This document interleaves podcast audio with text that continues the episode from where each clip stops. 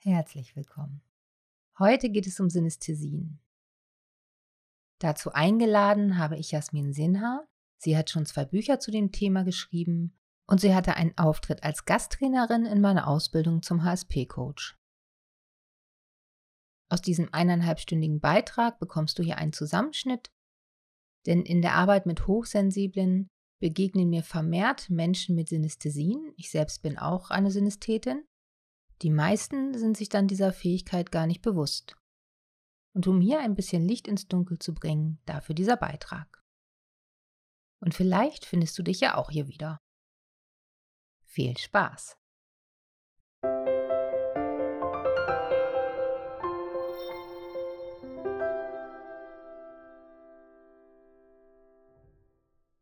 Hallo, liebe Jasmin. Ich freue mich, dass ich heute Jasmin Sinha zu Besuch habe. Sie ist Multitalent, hochsensibel, macht gerne Musik und ist außerdem noch Expertin für Hochbegabung und Synästhesien. Und über Synästhesien wird sie uns heute viele spannende Sachen berichten. Und ich freue mich, dass du da bist und wenn du magst, kannst du gerne noch ergänzen, was, was du noch gerne ergänzen möchtest, was ich vergessen habe. Also zunächst mal bedanke ich mich herzlich für die Einladung. Ich freue mich drauf, eine, Stunde mit euch zu verbringen, wo ich über Synästhesie reden darf. Das mache ich immer sehr gerne, weil es so ein schönes Thema ist. Ähm, alles Weitere hätte ich in der Präsentation, deswegen schalte ich jetzt einfach mal hier um.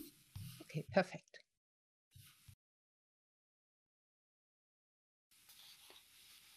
Ja, noch einmal vielen Dank an Sandra Quedenbaum für die Einladung heute. Ich erzähle euch gerne etwas über Synästhesie. Ähm, und vielleicht fange ich mal kurz damit an. Moment. So, jetzt klappt das mit dem Klicken. Wer bin ich überhaupt? Ähm, also ich bin selbst Synästhetin, das heißt, ich spreche aus meinem eigenen Nähkästchen. Ich habe ähm, wahrscheinlich über 30 verschiedene Synästhesiearten. Das klingt nach mehr, als es ist. Wir kommen dann nachher noch drauf. Ich habe mich ausgebildet zu einer psychologischen Beraterin zu der, dem, ich nenne es immer Trinität, Hochsensitivität oder Hochsensibilität, Hochbegabung und Synästhesie. Ich kann keines der drei Themen ohne das andere jeweils behandeln. Ich brauche alle drei, dazu, auch dazu nachher noch mehr. Synästhesie ist allerdings von den dreien das Thema, mit dem ich mich schon am allerlängsten befasse, und zwar seit genau 2003. Damals bin ich über den Begriff Synästhesie gestolpert, weil ich zufällig ein Buch in die Hand bekam, in dem Synästhesie beschrieben wurde, und dachte dann, oh ja, das klingt ja sehr vertraut, das kenne ich. Ähm, ich habe in der Folge dann selbst Bücher veröffentlicht, genau zwei Stück. Und eins davon ist Vergriffen, ein Buch über Gefühlssynästhesie, das ich überarbeite das gerade und im Herbst wird es dann neu erscheinen, die zweite Auflage.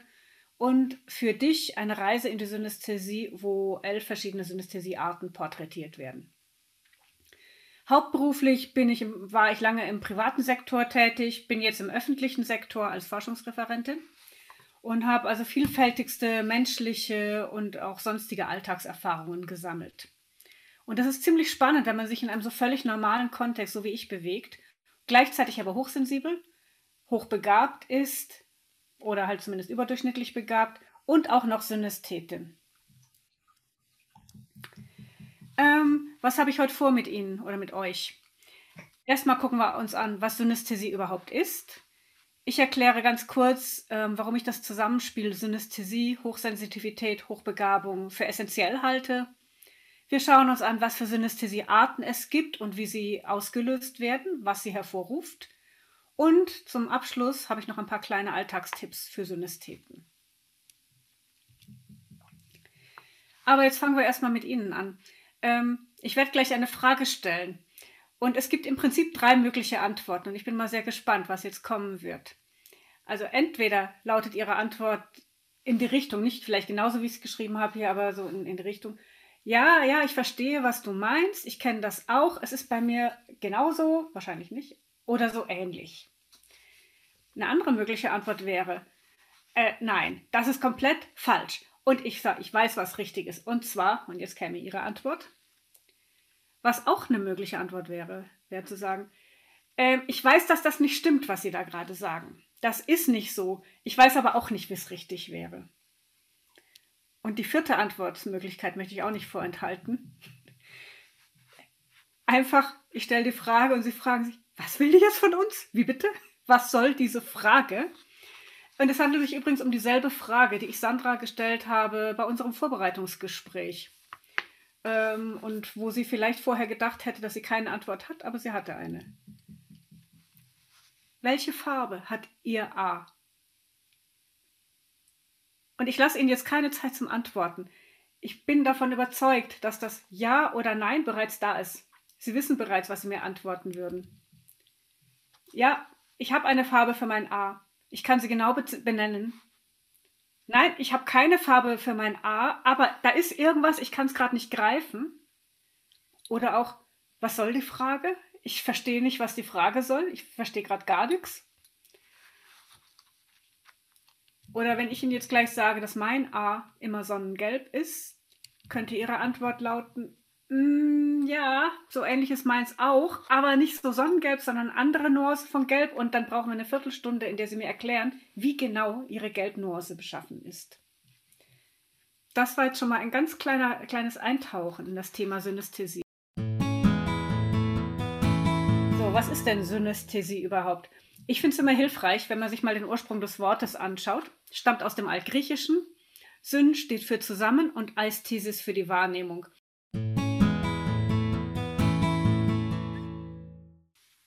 Zunächst mal, man hat immer wieder versucht in der Forschung auch zu gruppieren. Ne? Was sind denn die Hauptsynästhesiearten? Ähm, wie kann man sie gruppieren? Wie kann man sie sammeln? Ich finde das zwar einerseits interessant, andererseits ist es eigentlich auch egal, weil die wichtigste Frage ist, was genau nehmen Sie denn wahr? Welche Synästhesiearten können Sie bei sich identifizieren? Ähm, ganz viele Synästhesieformen sind mit Farbe verknüpft. Das sind auch die, von denen man am allerhäufigsten hört. Ähm, alle Gefühle, alle, alle fünf klassischen Sinne, wo Haptik eben auch dabei ist, ne? riechen, schmecken, fühlen, hören, sehen, ähm, können Farben hervorrufen, Gefühle können Farben hervorrufen, Schmerzen können Farben hervorrufen, ähm, Temperaturempfinden, mir ist kalt, mir ist warm, kann Farben hervorrufen. Ähm, da gäbe es sicherlich noch weitere Beispiele, die mir jetzt gerade nicht alle einfallen, weil die Liste wirklich sehr lang wird.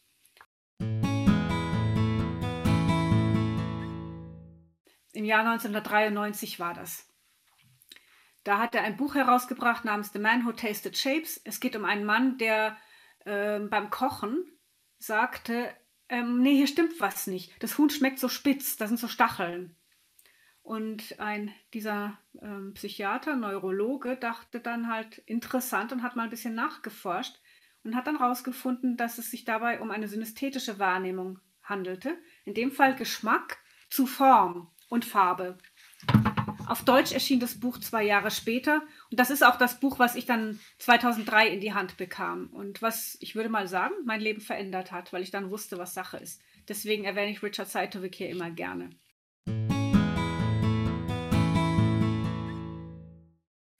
Deswegen schauen wir uns doch mal an, was kann denn Synästhesie hervorrufen? Wir fangen mal an mit den klassischen fünf Sinnen. Und so war auch die Forschung erstmal unterwegs. Alles, was durch diese fünf Sinne hervorgerufen werden konnte an Synästhesie, das hat gegolten, das wurde gezählt. Alles, was eher schwammig wurde, sowie Emotionen, Gefühle, Nachdenken, Erinnerungen, Temperaturempfinden, das hat alles nicht mit reingezählt, weil es zu schwammig war und auch, weil es nicht unbedingt reproduzierbar ist eins zu eins. Das heißt, der Mechanismus bleibt gleich. Also jemand, der ähm, fest verdrahtete Himmelsrichtungen hat oder beim Nachdenken in seiner räumlichen Landkarte herumläuft, das bleibt gleich, aber die Landkarte verändert sich, je nach Gedanken, je nach Kontext. Während, wenn ich höre, bleibt es eigentlich stabil, was ich da synästhetisch wahrnehme. In meinem Fall sind es Farben plus ich kann es auch anfassen. Da kommt eine Textur dabei. Das heißt, bei mir ist es so, dass der Klang zur Haptik geht. Kann aber auch umgekehrt sein. Physisches Fühlen, meinte, das, damit meinte ich die Haptik. Ich fasse etwas an, dann was erwartet würde, wäre, dass ich jetzt halt genau fühle, was ich hier anfasse. Wenn ich jetzt hier das Papier anfasse, das ich in der Hand halte, ja, dann, dann fühle ich halt die Struktur des Papiers. Sie wissen alle, wie sich Papier anfühlt. Ich habe hier ein Recyclingpapier, das ist ein bisschen rauer. Ähm, ich rieche auch, dass es eigentlich ganz nicht so schrecklich riecht wie so ganz gebleichtes, glattes Papier. Es gibt ein Geräusch, wenn ich mit der Hand drüber streiche. Okay, soweit alles normal. Ähm, was ist, wenn das, Gefühl, das Anfassgefühl von Papier bei mir jetzt, ich sag mal, eine rosa Wolke hervorriefe? Das ist möglich. Bei mir tut es das nicht, aber es ist möglich. Einen farbigen Eindruck. Oder sie riechen auf einmal Orangenduft, obwohl weit und breit wirklich keine Orangen da sind. Wird die Haptik erzeugt oder ist die Haptik der Auslöser? Das wäre die Frage, die ich stellen würde. Das mache ich, wenn ich in der über Synästhesie berate, ist das die Frage, die ich stellen würde. Kannst du ein Beispiel dafür geben, was du damit meinst, wenn die Haptik erzeugt wird oder wenn es einen Auslöser gibt? Ähm, bei mir wird Haptik erzeugt und zwar durch Klänge. Eigentlich durch alles. Die fünf Sinne, die wir hier sehen, jetzt aus, nee, also es, kann, es sind dann vier. Das physische Fühlen nehme ich da jetzt mal aus. Alles, was ich höre, rieche, schmecke, sehe nicht, höre, rieche, schmecke, erzeugt bei mir etwas Farbiges, was ich gleichzeitig auch anfassen kann. Ich lege meine Blätter gerade mal hier ab, weil ich brauche dann immer meine beiden Hände. Ich kann das anfassen. Hier ist eine farbige Form, die ist hier zwischen mir und dem Bildschirm. Ähm, die könnte ich im Detail beschreiben. Und dann kann ich sie auch noch anfassen und könnte euch sagen, dass sie sich eher fest anfühlt, eher flauschig, weich, ähm, ich könnte Vergleiche suchen im, aus dem Alltagsleben. Holz, Metall, Wolle. Das, und bei mir ist es so, dass ich das genau hier zwischen meinen Handflächen spüre. Das ist aber das, was ich vorhin meinte. Jeder Synästhet hat seine individuelle Wahrnehmungsweise. Ähm, Wenn ich sage, ich fühle das zwischen den Handflächen, dann muss das für einen anderen Synästhet nicht unbedingt an dieser Stelle, Körperstelle sein. Was auch möglich wäre, ist, wie ich gerade meinte mit dem Papier, ne? Ähm, ich fasse das jetzt gerade an, ganz unsynästhetisch, und fühle jetzt hier zwischen meinen Fingern das Gefühl vom Papier. Ähm, dieses Gefühl kann theoretisch auch als Auslöser dienen. Ich fühle ja was zwischen meinen Fingern. Papier ist jetzt hier nicht so hart, ich finde es jetzt eher weich. Das Recyclingpapier ist nicht ganz glatt, es ist eher rau, auf eine angenehme Weise. Ich mag das ganz gerne. Also zum Beispiel, wenn ich über so glattes Bilderdruckpapier streichen muss, dann, dann, dann sträubt sich bei mir irgendwas in den Fingern. Völlig unsynästhetisch, ich mag es einfach nicht. Und dieses Gefühl, das ich jetzt hier fühle, das ich ganz genau beschreiben kann. Oder angenommen, ich hätte einen flauschigen Pullover an und ich würde jetzt hier die Wolle anfassen. So flauschig ist der nicht, aber das Material, was ich hier jetzt anfasse, das kann eine andere Wahrnehmungsreaktion bei mir hervorrufen, die nichts mit diesem Anfassgefühl mehr zu tun hat. Solange ich in der Beschreibung des Materials bleibe, bin ich beim Auslöser. Wenn ich Ihnen jetzt sage, ja, und jetzt höre ich Töne, sobald ich Wolle anfasse. Und wenn ich Holz anfasse, höre ich einen anderen Ton. Wenn ich äh, Metall anfasse, höre ich wieder was, eine andere Art von Klang. Das meine ich damit. Dann wäre Haptik der Auslöser. Also wenn ich das richtig verstanden habe, geht es darum, äh, geht es darum, wird die, entsteht das Haptische erst durch einen anderen Sinnesreiz oder kommt erst die haptische Wahrnehmung und dann wird es mit einem anderen Sinnesreiz verknüpft? Das ist die Frage, was ist hier Auslöser und was ist Synästhesie? Okay. Wir brauchen immer einen Auslöser. Der Auslöser ist aus unserem Alltagsempfinden und der ist erstmal nicht synästhetisch. Und auch prinzipiell für jeden anderen Menschen zur Verfügung, der hier gerade ist. Ne, wenn jetzt hier Musik laufen würde im Raum, würde jeder, der bei mir wäre, dieselbe Musik hören. Die Frage ist dann, was passiert jetzt? Ähm, wenn ich meinen Mann frage, was hörst du gerade? Hier läuft Musik. Dann sagt er mir, ich höre Musik. Und ich frage dann, ja, und was noch? Ist da noch irgendwas? Und seine Antwort wäre, nein, ich höre Musik. Da ist ein Klavier, da singt einer, da ist ein Schlagzeug und fertig. Und genau das würden alle anderen, die im Raum mit uns sind, auch hören. Das heißt, da sind wir komplett außerhalb des Bereichs der Synästhesie. Und wenn man mich fragt, ja, dann höre ich, dass da einer singt, ich höre ein Klavier, ich höre ein Schlagzeug und ich sehe, die Gesangsstimme hat so einen bräunlichen Farbton und zieht sich durch den Raum. Das Schlagzeug macht so helle, helle Bälle, die so pup, pup, pup aufploppen vor meinem Gesichtsfeld.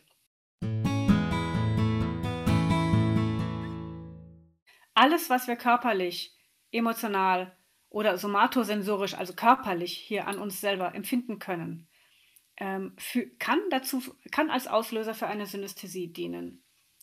sogar abstrakte kognitive Konzepte. Das weiß man noch nicht so lange. Ähm, ich habe hier verschiedene Buchstaben abgebildet, die alle ein ähm, inhaltlich, semantisch ein A darstellen, aus verschiedenen Sprachen. Ähm, dieser goldähnliche Farbton sollte jetzt meinem Gelb ähnlich werden, hat nicht ganz geklappt, aber ist auch egal. Der Punkt ist, sobald ich gelernt habe, also einige der Zeichen kenne ich aus meinem eigenen Alltag und meiner eigenen Erlebenswelt, einige kenne ich gar nicht. Also hier ist ein griechisches Alpha.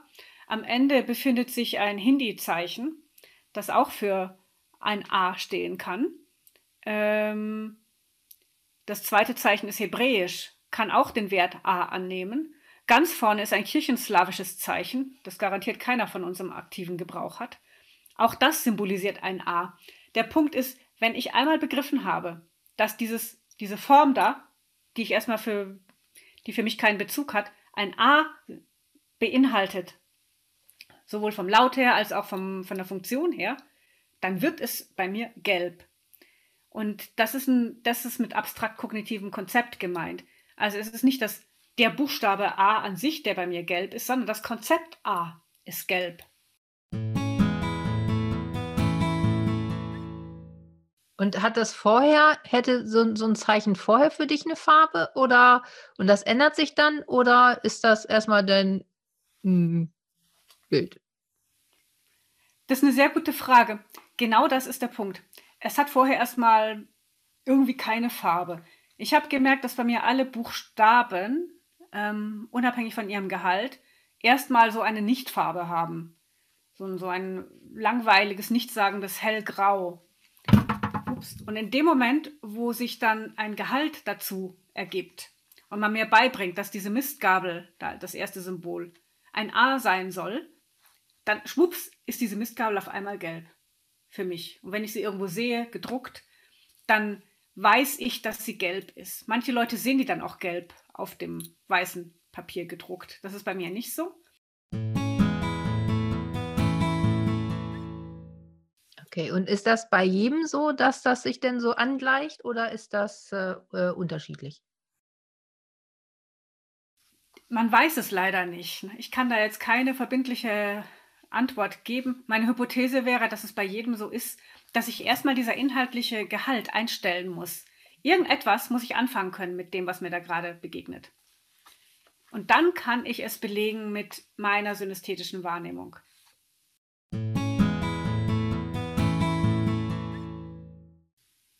Ja, ganz wichtig auch, es können eben auch andere Auslöser sein, was nichts mit Farbe zu tun hat.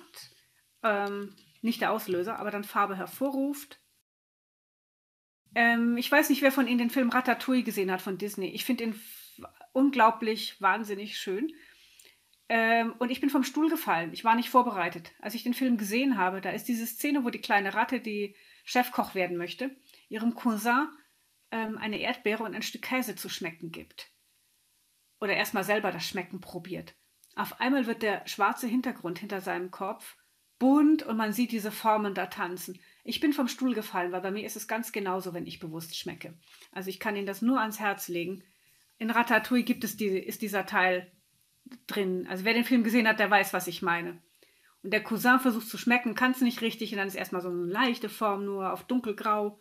Und es dauert, bis die Formenexplosion dann losgeht. Also eine unglaublich schöne synästhetische Darstellung.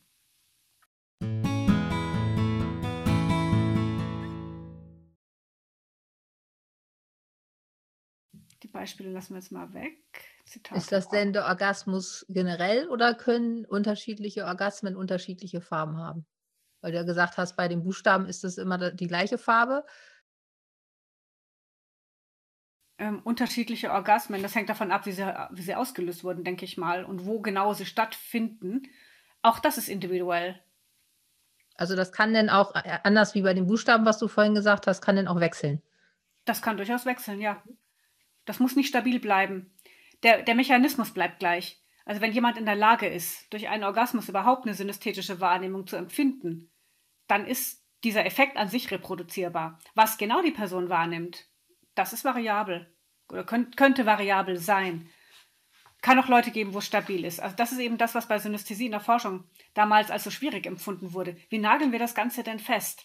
Und erst als man Variabilität zugelassen hat, Vari Variabilität in der Ausprägung, aber nicht im Mechanismus, erst seitdem hat man so eine, so eine Art Anpack.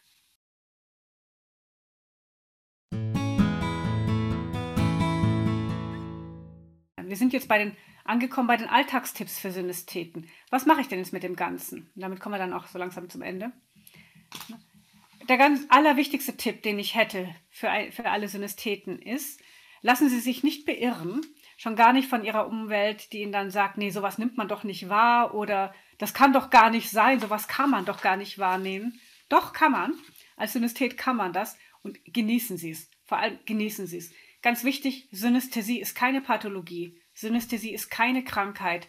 Das hat allerdings auch zur Folge, dass viele medizinische, dass, das hat zur Folge, dass viele medizinische Fachmenschen, Ärzte, PsychologInnen, ähm, oft noch nie von Synästhesie gehört haben. Und zwar schlicht und einfach, weil es keine Krankheit ist. Es gibt keine Diagnose im Sinne des ICD.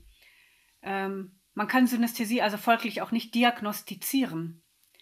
Ähm, man kann sie identifizieren bei einem Menschen und ich kann sie als psychologische Beraterin Ihnen auch schriftlich bescheinigen.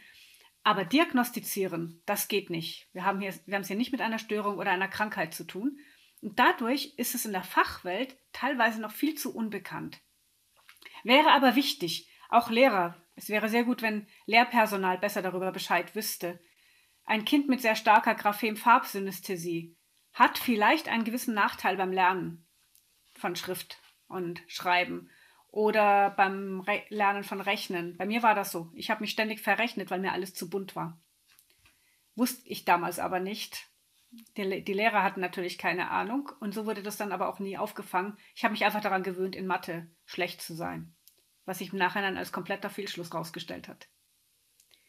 Und ich würde auch dann als Alltagstipp einfach noch geben, da es Spaß macht, also wir brauchen ja in dieser wahnsinnigen Welt einfach immer wieder mal Ankerpunkte, die Spaß machen und die ein bisschen Freude geben. Synästhesie kann einem Freude machen. Ich persönlich habe jeden Tag Freude an dem, was ich wahrnehme. Und das ist der Tipp, den ich unbedingt weitergeben möchte. Das kann einem nur gut tun, wenn man spaßige Synästhesien an sich selbst entdeckt und die dann ähm, vertiefen kann. Deswegen, wenn Sie Synästhet sind oder synästhetisch veranlagt sind, erforschen Sie sich mal ganz genau, was genau Sie wahrnehmen, welche Arten bei Ihnen vorkommen, und dann auch jetzt ganz wichtig in der heutigen Zeit, wenn Fragen auftreten, einfach losfeuern. Heutzutage findet man Anschluss. Das war früher schwieriger. Und gut, wir sind in der Minderheit als Synästheten, aber die sozialen Medien und das Internet haben uns ermöglicht, virtuell mit allen möglichen Menschen in Kontakt zu treten. Es gibt genug Möglichkeiten, jetzt Fragen loszufeuern. Die Deutsche Synästhesiegesellschaft zum Beispiel hat zahlreiche Mitglieder. Es gibt aktive Facebook-Gruppen oder sonst wie in den sozialen Mediengruppen. Ähm, ich selbst leite, leiste Beratung zur Synästhesie, nämlich dann, wenn es richtig unklar ist, was manchmal vorkommt. Vielen ist alles klar, die brauchen das absolut nicht. Man kann Workshops besuchen, machen. Also ich, ich halte ab und zu Workshops. Ja, dann bei Fragen einfach drauf stürzen, teilnehmen. Und eine wichtige Frage dann, das finde ich bei Synästhesie ganz, ganz, ganz nutzbringend, stellen Sie sich die Frage, was kann ich mit dieser Wahrnehmung jetzt eigentlich konkret anfangen?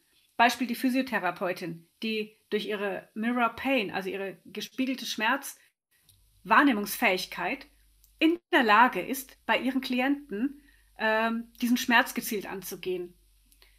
Und wie könnten Sie dann Ihre synästhetischen Wahrnehmungen bewusst und gezielt als Werkzeug einsetzen?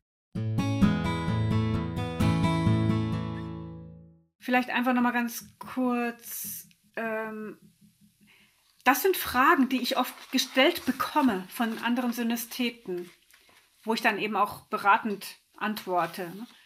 Ganz, ganz klassische Frage von vielen Menschen ist, habe ich überhaupt Synästhesie? Ist das, was ich da wahrnehme, synästhetisch oder nicht?